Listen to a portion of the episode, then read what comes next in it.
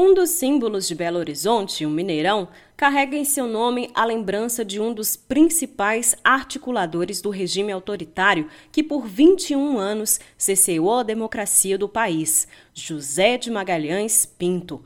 O governador mineiro foi o responsável por deflagrar o levante militar que desencadeou no golpe contra o presidente João Goulart em 1964. Mas o caso não é o único. Além do estádio, ruas, avenidas e até mesmo colégios da capital mineira homenageiam políticos e militares do período da ditadura. É o caso da Escola Estadual Milton Campos, ícone histórico e arquitetônico de BH um dos cartões postais da cidade, a Praça do Papa, como é popularmente conhecida, também homenageia um golpista, Israel Pinheiro. Para a historiadora da UFMG, Miriam Hermeto, não nomear os crimes cometidos e punir os responsáveis é um dos principais fatores para o apagamento social sobre o período. A justiça de transição no Brasil ela é muito tardia e muito é ela tem efeitos pequenos, muito pequenos, se a gente considerar, por exemplo, os países vizinhos da América do Sul. É, isso significa que não houve um debate social amplo acerca do que foi a ditadura militar, do que foram os anos da ditadura militar.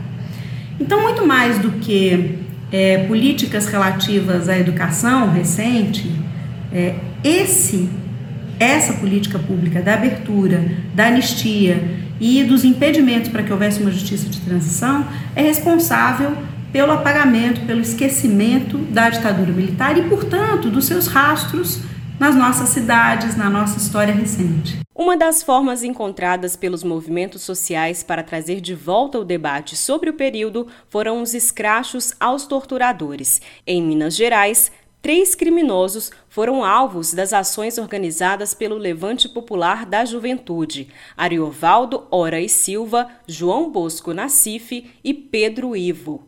Para Esther Guimarães, integrante do movimento, é fundamental para a democracia que os criminosos e militares acertem as contas com a sociedade. Nós temos, temos visto né, como é que, essa, que a anistia aos torturadores que foi, é, que foi feita em, com a lei da anistia em 79, ela ecoa ainda nas tentativas né, de anistiar os militares que que fizeram crimes também durante o governo Bolsonaro, né? As questões ligadas, por exemplo, à má gestão da pandemia pelo, pelo Pazuello.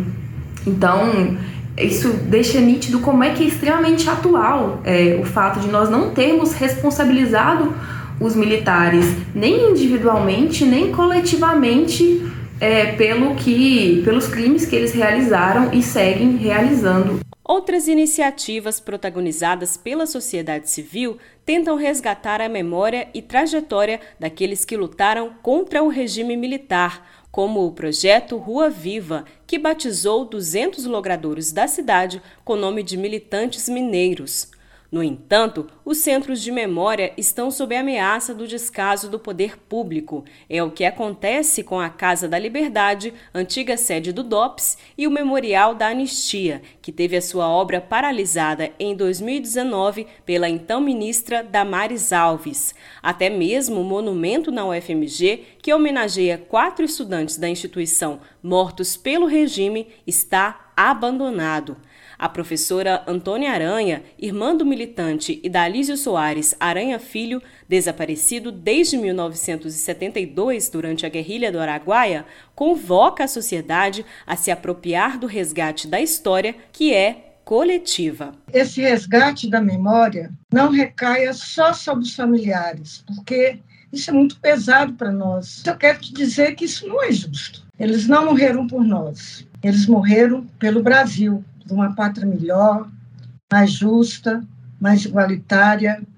Então, não é justo que isso recaia, que essa responsabilidade tão grande fique nas costas dos familiares. Acho que não é pedir muito, mas por que os, os assassinos, os torturadores, nenhum deles foram realmente punidos nesse país? Nenhum. Não é revanchismo, entendeu? Não é revanchismo.